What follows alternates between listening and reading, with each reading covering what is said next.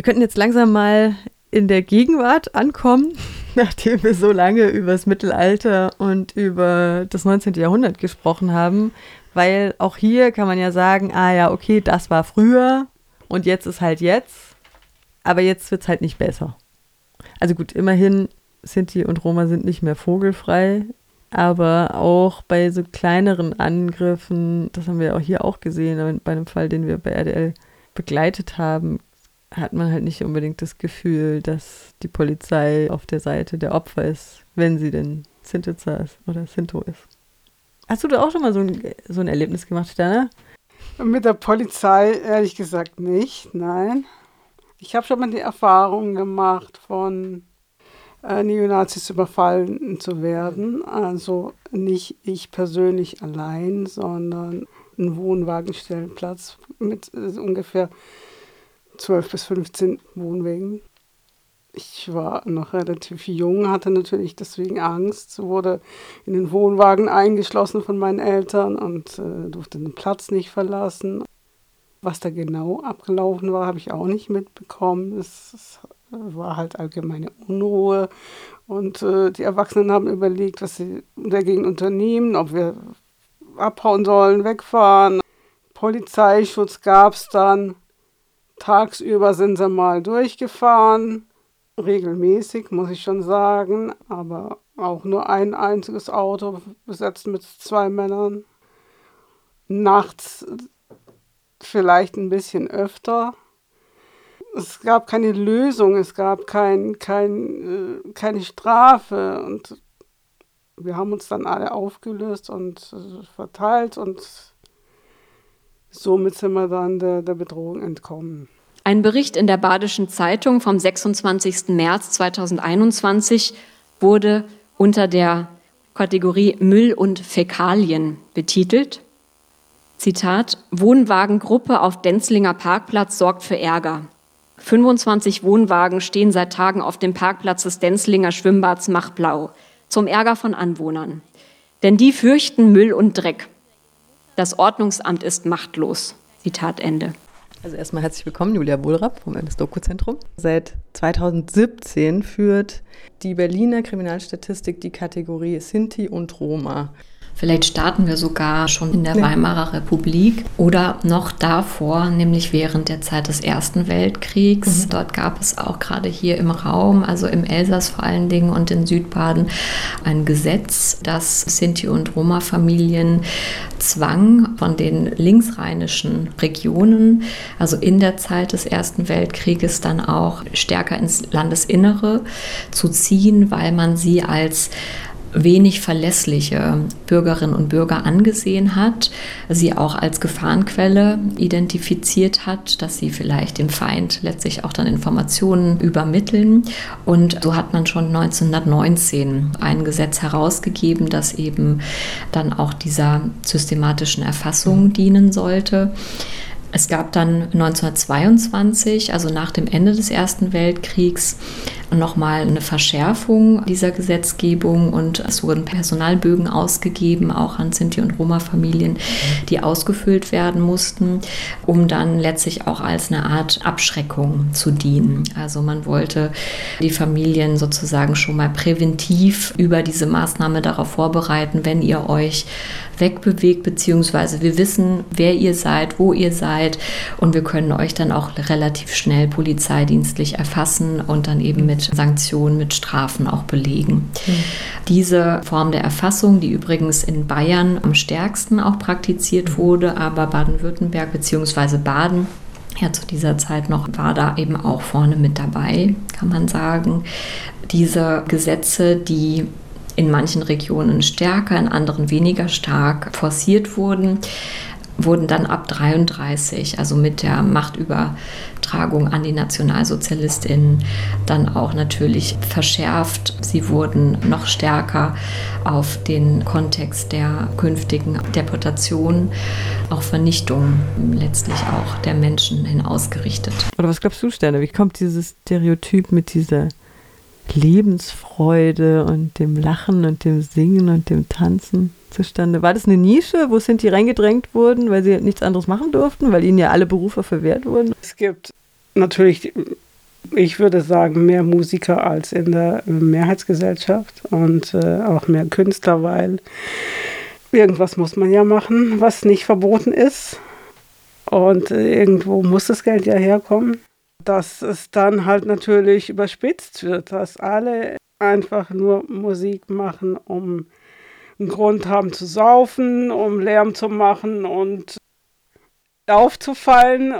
Die Bestätigung dafür ist, dass sie unangepasst sind und unzivilisiert und wild und machen, was sie wollen, zerstören und wieder abhauen. Es war einfach nur so, dass man machen konnte, was da war. Ja. Wenn man Holz hatte, hat man halt geschnitzt. Wenn man irgendein Material hatte, hat, hat man das halt verwendet. Körbe geflechtet oder, oder Frauen haben vielleicht eine Tischdecke genäht und, und versucht sie zu verkaufen oder irgend sowas. Was, äh, du hast es vorhin schon so ein bisschen ange angesprochen, Sterne, wenn du meinst, so mit dem Ne, wenn Leute dich nach deinem Wohnwagen fragen oder deinem Rock oder weiß ich nicht was, deinen Ohrring, den nicht vorhandenen, äh, dass du das halt als verletzender empfindest, als wenn dich jemand offen beleidigt. Was sind denn die Fallen, in die man tappt, wenn man es besser machen oder wenn es gut machen will und dann eben das Gegenteil bei rauskommt? Mm. Das ist nämlich was Schwimmendes. Das kann bei mir eine andere Falle sein als zum Beispiel bei äh, jemand anders aus der Community. Mhm. Ich kann für mich nur selber sprechen. Mhm. Für mich ist es immer schlimm, ja, dieses nicht offensichtliche. Wie ich gesagt habe, warum spielst du keine Geige? Wo ist dein langer Rock? Wo, wo deine goldenen Ohrringe? Oder wenn man mich mitbeschuldigt für etwas, was andere gemacht haben. Ich habe nie behauptet, dass Sinti und Roma nie immer nur anständig in der e-, Ecke sitzen. Aber das Problem ist einfach, mich mitzubeschuldigen für etwas, was ich nicht gemacht habe. Dagegen kann ich mich dann schlecht wehren oder gar nicht wehren. Und das ist äh, eine Sache, mit der ich nicht zurechtkomme. Das würde man ja bei der Mehrheitsgesellschaft auch nicht machen, ne? Nur weil eine weiße Person sich daneben benimmt, würde niemand auf die Idee kommen zu sagen, alle weißen Personen benehmen sich daneben, ne? Ich stelle mir das immer vor, in einem Land, sagen wir mal USA oder Kanada oder so, weit weg, da sind zwei Deutsche, eine im Osten und einer im Westen. Und der Ostbewohner äh, ist ein Verbrecher und der Westler kennt ihn gar nicht, hat ihn noch nie gesehen, ist aber einfach nur in Deutschland wird mitbeschuldigt. Ja. Das ist halt doch unlogisch, oder? Was dann auch in der Presseberichterstattung über eben sogenannte kriminelle Bettlergruppen sich widerspiegelt. Was wir halt auch wahrgenommen haben, ist, dass es bei den Menschen häufiger dazu kommt, dass ihnen Bandentätigkeit unterstellt wird oder kriminelle Hintergründe als den deutschen Bettelnden, die sich in einer Gruppe aufhalten. Da, nu avem treabă cu voi, dacă voi stați, nu stați grup, familie, că așa s-a auzit aici că noi suntem grup de mafie și nu e adevărat. Es hat sich herumgesprochen, dass sie eine Mafia-Gruppe sind. Was ich beobachtet habe, ist, es wird behauptet, dass es ein Clan ist.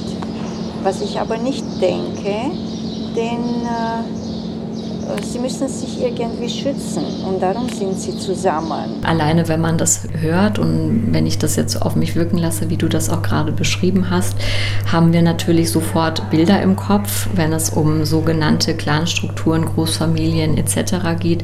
Was heißt das denn? Also das ist ja auch eine Vorverurteilung, auch eine Annahme, dass alle Menschen, die in größeren Familienzusammenhängen leben, die vielleicht noch mal andere soziale Strukturen haben als die sogenannte Mehrheitsgesellschaft, dass die vorab kriminalisiert werden, ohne dass Verbrechen oder Vergehen nachgewiesen worden sind. Und das verstärkt ja letztlich nur den Eindruck, der teilweise auch medial über bestimmte Berichterstattung auch immer wieder verstärkt wird, dass Clans und Großfamilien per se gefährlich seien, dass von ihnen Straftaten ausgängen, dass sie kriminalisiert werden müssen, dass es bestimmte Gesetze geben muss, um präventiv dann auch gegen sie vorzugehen. Und das führt natürlich davon weg und entlastet letztlich ja auch, weil man sich nicht mehr den Einzelfall angucken muss. Also man ist gar nicht mehr gezwungen, unbedingt sich genau die Fälle anzuschauen, was ist da konkret passiert, inwieweit hat das tatsächlich mit Familienstrukturen zu tun, inwieweit hat das tatsächlich mit irgendwelchen sogenannten Clanstrukturen zu tun, was ist konkret vorgefallen. Deshalb finde ich das persönlich höchst problematisch und letztlich auch insofern problematisch, als dass eben Stereotype, Annahmen, Bilder, die ohnehin ja schon kursieren in der Öffentlichkeit, darüber nochmal verstärkt werden und natürlich auch rassistische Denkmuster auf diese Weise nochmal auch in dieser Form verstärkt werden. Ich fand das gerade so passend, weil du gesagt hast, wenn irgendjemand was falsch macht aus der Community, dann bist du immer gleich mitbeschuldigt. Dann sind alle mit drin. Mhm. Und das passt ja auch total gut in dieses Narrativ der sogenannten Clan-Kriminalität, wo dann von kriminellen Großfamilien aus der Ethnie der Roma, ich zitiere hier vom Niedersächsischen Ministerium für Inneres und Sport. Ja, alles in einen Topf geworfen. Ja. Niemand würde das halt mit Biodeutschen machen, ne? wo einer mal äh, seine Doktorarbeit plagiiert hat oder mit dem Geld der ermordeten Jüdinnen und Juden sich eine goldene Nase verdient hat. Nee, würde keiner auf die Idee kommen, natürlich nicht. Ich bin nur zufällig hineingeboren. Ich kann hier mal vorlesen, was bei der MIA, der Melde- und Informationsstelle Antiziganismus steht. Die Melde- und Informationsstelle Antiziganismus MIA lehnt den stigmatisierenden Begriff Clankriminalität ausdrücklich ab. Hinter diesem Begriff verbirgt sich ein gefährlicher rechtspopulistischer Diskurs, der seit Jahren verstärkt durch mediale Berichterstattung, Politik und Sicherheitsbehörden für reißerische Stimmungsmache gegen ganze Bevölkerungsgruppen verwendet wird. Das Lagebild zeigt, dass die Straftaten, die der sogenannten Clankriminalität zugeordnet werden, ebenso wie im vergangenen Jahr weniger als ein Prozent der gesamten polizeilich erfassten Kriminalität ausmachen. Hinzu kommt, dass in die Statistik zur Clankriminalität wieder in Anführungsstrichen auch Ordnungswidrigkeiten, Bagatelldelikte und kleinere Vergehen einfließen.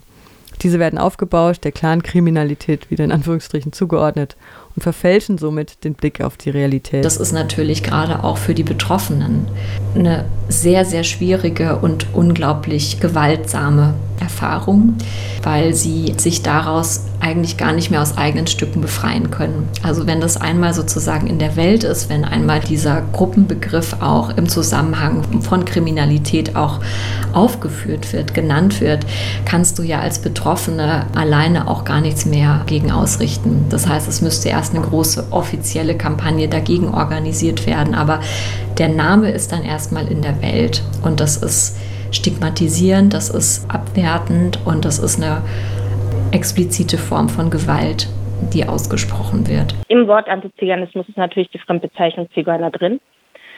Das ist aber wichtig, weil es darum geht, dass Antiziganismus ist eine Form von Rassismus, die gegen alle Menschen gerichtet ist, die als sogenannte Zigeuner stigmatisiert werden. Und das ist einfach ein Konstrukt. Es gibt den oder die Zigeuner nicht.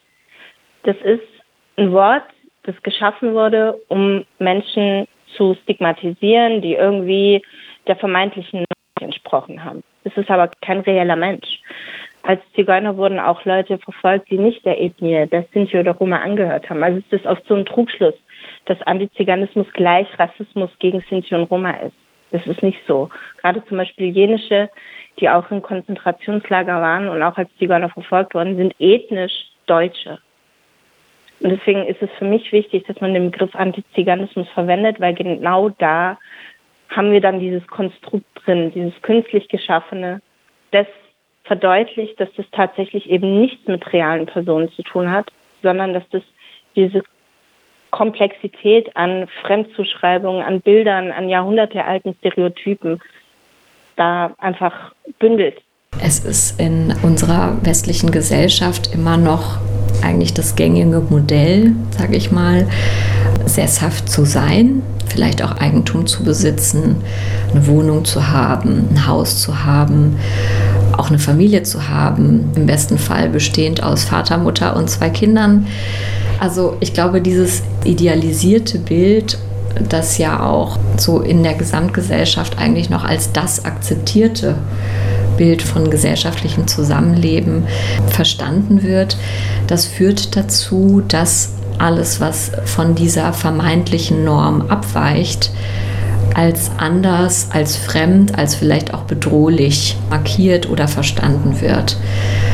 Menschen, die eben keinen festen Wohnsitz haben, Menschen, die auf der Straße leben müssen, Menschen, die keine feste Arbeit haben. Das ist vielleicht dann auch ein Mechanismus, der sich in Gang setzt, dass man das eigene, diese vermeintliche Normalität zu schützen versucht und sich dann in so einem ganz gefährlichen Automatismus eben gegen das ausspricht, was von dieser vermeintlichen Norm abweichen könnte. Diese Muster zu durchbrechen, das ist, glaube ich, eine Aufgabe, vor der wir schon seit langer Zeit stehen und die uns in Zukunft noch sehr viel mehr Energie abverlangen wird. Wir hören halt im Interview mit Esther zum Beispiel auch von ja, Hate Speech, Beleidigungen auf gerade auf irgendwie Instagram, TikTok, Facebook, also sozialen Medien.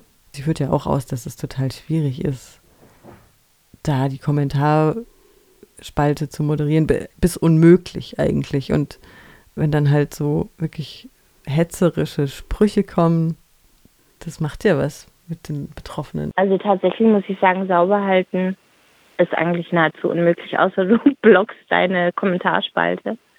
Es muggelt sich immer irgendwie irgendwas ein. Bei uns auf den Accounts ist es natürlich jetzt nicht so ein Riesenproblem. Ja, das Publikum ist grundsätzlich eher die eigene Community und eher links eingestellte Menschen, antirassistische Menschen wenn zum Beispiel Gedenktage sind oder irgendwas und da wird dann auf der Nachrichtenseite berichtet über das Schicksal von Sinti und Roma im Dritten Reich zum Beispiel.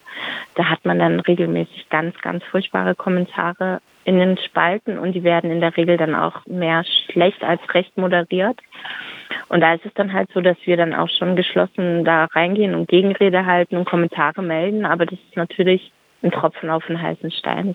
Social Media ist, was das angeht, einfach komplett unausgereift. Also gerade Facebook zum Beispiel, da hast du kaum die Option, antiziganistische Kommentare zu melden, weil die das gar nicht filtern. Also die checken das irgendwie nicht, was tatsächlich antiziganistisch ist. Also ich hatte auch schon gedacht, dass ich dann irgendwie gesperrt wurde, weil ich irgendwie versucht habe zu erklären, wieso was antiziganistisch ist. Also das ist ein Thema, das auf jeden Fall mehr Beachtung brauchen würde und vor allem die Seitenbetreiber der jeweiligen Plattform müssten da ganz, ganz andere Kriterien nochmal einbauen und, und, und Filtermechanismen, damit sowas einfach einfacher wird, weil das halt natürlich auch was mit da macht. Also ich meine, gerade junge Leute bewegen sich auf den Plattformen.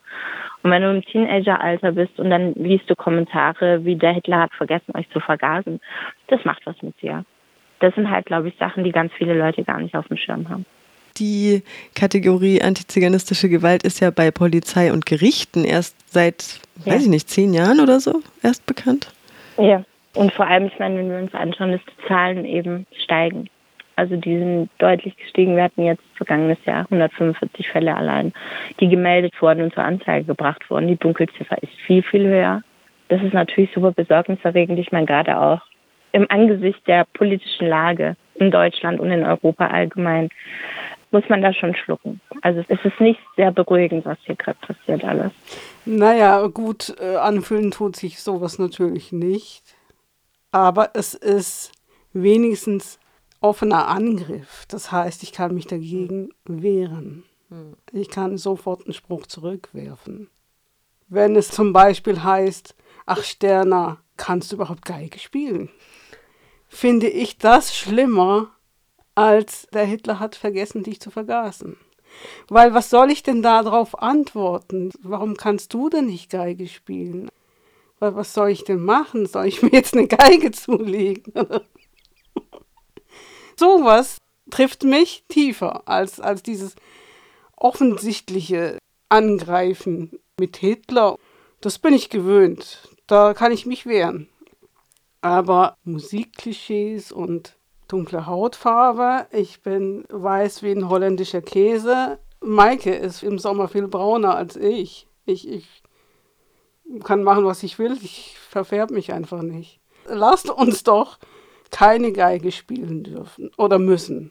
Ich brauche gar keine Geige spielen. Ich bin auch so in Ordnung. Und äh, trotzdem sind es so. Und du trägst auch keine goldenen Ohrringe oder bunten Röcke und bist trotzdem sind Ich habe noch nicht mal Ohrlöcher.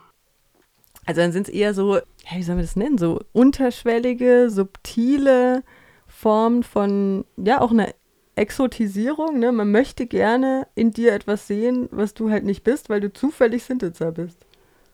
Ja, ja. Es, hm. es, wird mir, es werden mir Sachen zugesteckt, die, mit denen ich gar nichts zu tun habe. Ich bin so schwäbisch wie ein Teller Käsespätzle. Es gab tatsächlich im Jahr 2021 eine Berichterstattung hier im Raum Freiburg. Da ging es um die Nutzung eines Parkplatzes an einem Schwimmbad. Und in diesem Artikel haben sich die AutorInnen sehr kritisch darüber geäußert, dass dieser Parkplatz von Sinti-Familien genutzt wurde und vor allen Dingen vermüllt wurde. Also dass er eben jetzt gar nicht mehr für die Öffentlichkeit zugänglich gewesen wäre. Und da sehen wir eben schon sofort auch wieder so eine Analogie, die aufgemacht wird, die wir auch aus der Geschichte her kennen. Also es sind die Familien werden jetzt in diesem Fall eben auch mit Unordnung, mit Chaos, mit, mit Müll, den sie hinterlassen würden, assoziiert. Und sofort docken diese Bilder natürlich dann an auch ähm, historische Vorurteile und stigmatisierende Muster an. Und das hat zur Folge, dass auch wenn sozusagen das Z-Wort in diesem Zusammenhang nicht mehr verwendet wird, natürlich trotzdem die Gruppe der Sinti und Roma, wo man auch gar nicht genau sagen kann, ob es tatsächlich jetzt ausschließlich Sinti-Familien gewesen sind, kriminalisiert wird und eben auch mit diesen Stereotypen des nicht ordentlichen Lebens assoziiert werden, was mhm. äußerst problematisch ist in mhm. meinen Augen. Ich habe am Wochenende den Paten gesehen, im zweiten oder im dritten Teil, wo ein Bruder seinen Bruder ermorden lässt. Gibt es einen Dialog zwischen diesen beiden Brüdern und der eine sagt, Mutter sagt, ich wäre nicht von ihr geboren, Zigeuner hätten mich vor die Tür ausgesetzt. Und der andere Bruder antwortet darauf, mit einem Kuss auf den Mund und, und Tätscheln seines Gesichtes, äh, also des Bruders. Nein, mein Bruder, du bist doch kein Zigeuner, du gehörst zu uns. Also wäre das ja dann auch so schlimm gewesen, ein Zigeuner zu sein. Man kann alles drauf abladen ja, auf den Zigeuner. Ja. Alles, was es gibt. Schlecht, böse, hässlich, äh, ungepflegt, diebisch, schmutzig, alles, was es Böses gibt, kann man drauf ablassen. Und es, dafür ist es ein Ventil auch für, für den Ärger der Menschen, im, in, allein in einem Gespräch oder schon in Gedanken nach Zigeuner halt. Der letzte Abschaum vom Abschaum. Das ist eine Projektionsfläche ne, für die Mehrheitsgesellschaft. So alle Eigenschaften, die man selber hat als weiße ja. Bio-Deutschen bösen Dingen, so Sexualtrieb oder so, oder hm. ne, dass ja, man auch selber gerne auch mal klauen schlimm. würde. Ne? Was macht man? Man nimmt sich eine Minderheit, die sich auch nicht wehren kann, weil sie keine Lobby hat, und projiziert alles auf diese Minderheit. So, ne? Und dann kann man sagen, die waren's. Wenn irgendwo geklaut wurde, die waren's. Ne? Wenn irgendjemand fremdgegangen ist, die hat ihn verführt. So, scheißegal. Das war, waren immer ja, diese, ne? Also Sündenbock halt. Wer sonst? Ja. Die Carmen ist ja auch so, so freizügig. Und die Esmeralda kann nun mal gut tanzen.